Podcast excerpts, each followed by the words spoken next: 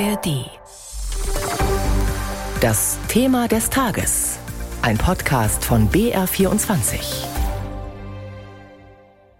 mit Gabi Gerlach. In Brüssel hätten die 27 Mitgliedstaaten am Mittag eigentlich über das lang verhandelte Lieferkettengesetz abstimmen sollen. Ein rechtlicher Rahmen, der den Schutz von Umwelt- und Menschenrechten entlang globaler Lieferketten sichern soll. Aber die Abstimmung wurde spontan verschoben wegen der FDP. Zugeschaltet ist uns Jakob Mayer aus Brüssel. Jakob, was ist da passiert? Ja, passiert ist, dass im zuständigen Ausschuss der EU-Botschafterinnen und Botschafter, da sitzen die 27 zusammen, keine nötige Mehrheit zustande kam. Das hat die belgische EU-Ratspräsidentschaft, die jetzt für das äh, halbe Jahr die Geschäfte führt in der EU, die hat das vorher schon erkannt, hat gesehen, okay, die Mehrheit bekommen wir nicht zusammen und hat die Abstimmung dann wieder von der Tagesordnung genommen. Und diese Mehrheit kam deshalb nicht zustande, weil von vornherein klar war, dass sich Deutschland auf Druck der FDP enthalten wird, weil der FDP dieses Lieferkettengesetz nicht passt. Und wenn das in Berlin eben so ist, dass sich die Koalition nicht einigt, dann bedeutet das, in Brüssel wird sich enthalten. Und das ist quasi eine Nein-Stimme, also keine Stimme für das Gesetz. Frankreich hat ein Ja äh, signalisiert, aber dann kam es letztlich auf Italien an. Und da sah es in der Früh noch so aus, als würde Italien zustimmen und dann hätten andere kleine Länder wahrscheinlich mitgezogen. Aber dann hat mittags Italien wohl doch einen Rückzieher gemacht. Dann hat Belgien gesehen, okay, das führt zu nichts und hat die Abstimmung verschoben. Überraschend ist das deshalb, weil es eigentlich längst durch ist, weil wir Mitte Dezember schon die Grundsatzeinigung zwischen dem EU-Parlament auf der einen und den Mitgliedstaaten auf der anderen Seite hatten und das eigentlich Formsache ist, dass am Schluss nochmal abgestimmt wird, aber wie wir jetzt sehen, eben doch nicht. Also viele Eigentlichs. An diesem Gesetz ist ja lange gearbeitet worden. Wie steht Deutschland denn jetzt da in Brüssel? Also es gab äh, von anderen äh, Staaten durchaus Kritik oder Verwunderung, weil Kritik, das ist ja diplomatisch nicht so weit vorne. Also Verwunderung, sagen wir mal, dass Deutschland wieder einmal auf den letzten Drücker, auf den letzten Metern eines Gesetzgebungsverfahrens so agiert. Dieses German Vote, also wenn sich Deutschland enthält, weil es sich in Berlin nicht einigen kann, das ist ja schon berüchtigt aus Zeiten der Großen Koalition. Die Ampelkoalition ist hier in Europa angetreten mit dem Versprechen, wir machen es anders. Also bei uns wird klare Kante signalisiert. Und jetzt sehen wir eben wieder mal, dass das nicht der Fall ist. Wieder mal auch auf Drängen der FDP. Also das hatten wir schon beim Aus für den Verbrennungsmotor. Das dann schließlich doch kam. Aber auch da war es so, dass eigentlich alles schon in trockenen Tüchern schien und dann die FDP auf den letzten Drücker noch gesagt hat, es passt uns nicht. Dann wurde es schließlich doch beschlossen. Jetzt haben wir diese Situation wieder. Jetzt versucht die belgische Ratspräsidentschaft einen Kompromiss hinzukriegen und am kommenden Mittwoch unternehmen die 27 dann einen neuen Anlauf. Was genau fand die FDP denn an diesem europäischen Lieferkettengesetz so problematisch?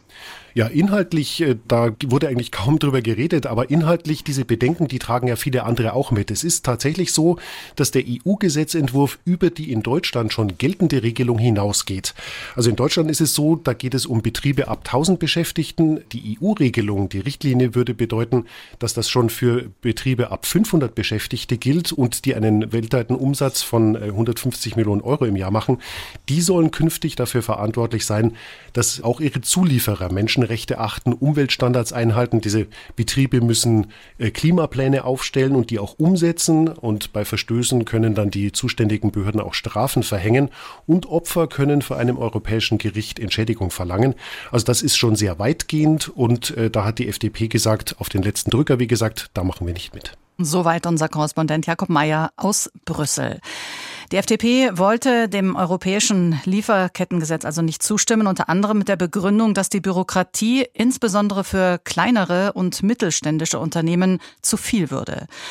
Ein mittelständisches Unternehmen, das auf dieses europäische Lieferkettengesetz sehr gedrängt hat, das ist der Outdoor-Ausrüster VD aus Baden-Württemberg.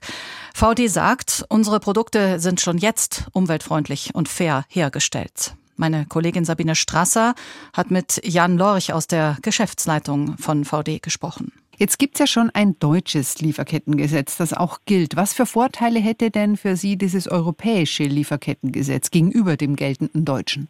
Wir haben auch das deutsche Lieferkettengesetz damals begrüßt, aber wir sehen in europäischen Regelungen natürlich den Vorteil, dass wir einen europäischen Rechtsrahmen haben und nicht äh, gegebenenfalls 27 einzelstaatliche Regelungen mit äh, unterschiedlichen Erfordernissen.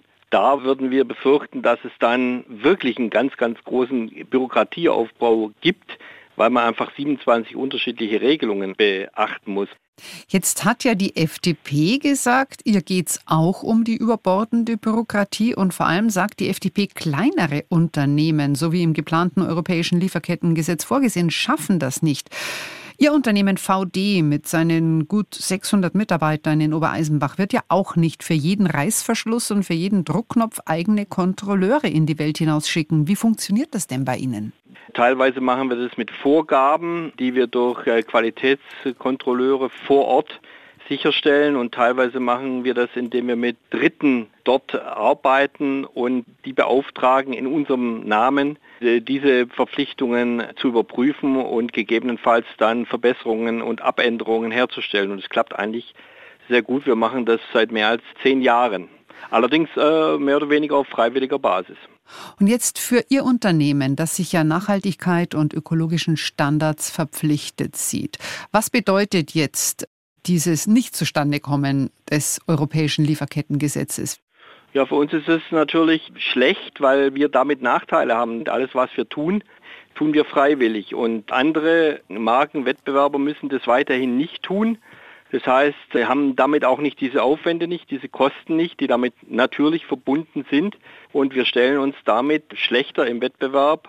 Und wir alle wollen ja eine nachhaltige Entwicklung und die ist ohne Regelung so nicht zu machen. Und diese Kritik, die die FDP da jetzt geäußert hat, die ja offenbar auch von anderen kleineren Unternehmen geteilt wird, die können Sie nicht nachvollziehen. Also wir können nachvollziehen, wenn sich ein Unternehmen noch gar nie mit dieser Thematik, äh, sagen wir Menschenrechte, Ökologie, soziale Absicherung in den Herkunftsländern äh, beschäftigt hat, dass es einen Zusatzaufwand bedeutet, ja. Wir sehen das aber als gerechtfertigt, den leisten zu müssen weil es auch, sage ich mal, für Produkte made in Germany für uns in dieser Zeit immer mehr eine Selbstverständlichkeit wird, hier diesen Markenkern made in Germany zu schützen. Das sehen wir auch und wir sehen es durchaus als machbar. Das europäische Lieferkettengesetz soll ja gelten für Unternehmen ab einem Umsatz von 150 äh, Millionen Euro pro Jahr und das heißt ganz kleine und mittlere Unternehmen werden davon gar nicht erfasst. Und es soll auch gelten für Unternehmen, die in den europäischen Markt reinliefern, also die diese Größenordnung überschreiten. Und das stellt für uns einen Vorteil dar gegen Billiganbieter aus äh, China, ich sage mal Stichwort Temu, die dort äh, bisher ja ohne jegliche Reglementierung in die EU Waren einführen können und damit sehr, sehr wettbewerbsschädlich sind. Sagt Jan Lorch von der Firma VD. Die FDP hat heute die Abstimmung über das europäische Lieferkettengesetz in Brüssel blockiert. Hi, ich bin Melanie Böff, Host von 10 Minuten Wirtschaft. Und Wirtschaft geht uns alle an. Es geht um unser Geld, unsere Jobs und natürlich auch um unsere Zukunft. Wenn ihr die wichtigsten Themen auch verstehen wollt, dann hört jetzt rein. In 10 Minuten erfahrt ihr, warum ihr beim Shoppen mit Ratenkrediten aufpassen solltet. Ihr wisst danach, was wirklich im berüchtigten Heizungsgesetz drinsteht und ihr bekommt jede Menge Tipps, die euch im Alltag weiterbringen. Du darfst dir im Moment so ein Solarkraftwerk an den Balkon hängen mit einer installierten Leistung von maximal 600 Watt. Und künftig dürfen das mehr und es dürfen auch größere Module sein. Die Grenze, die liegt dann bei 2000 Watt. Über den Wechselrichter muss die Leistung aber weiterhin gedrosselt werden auf 800 Watt. Die FachjournalistInnen der Wirtschaftsredaktion von NDR Info schauen auf die Details. Montag bis Freitag, jeden Tag neu. Und sie stellen die Fragen, die im Nachrichtendschungel auch schon mal untergehen können auch nochmal ein ganz anderer Aspekt dieser Geschichte des Trends zu mehr Kartenzahlungen. Es wird immer schwieriger, sich mit Bargeld und Kleingeld zu versorgen. Vor allem auf dem Land ist das echt ein Thema inzwischen, weil Banken Filialen schließen. Den Podcast 10 Minuten Wirtschaft findet ihr in der ARD Audiothek und überall, wo ihr gerne eure Podcasts hört.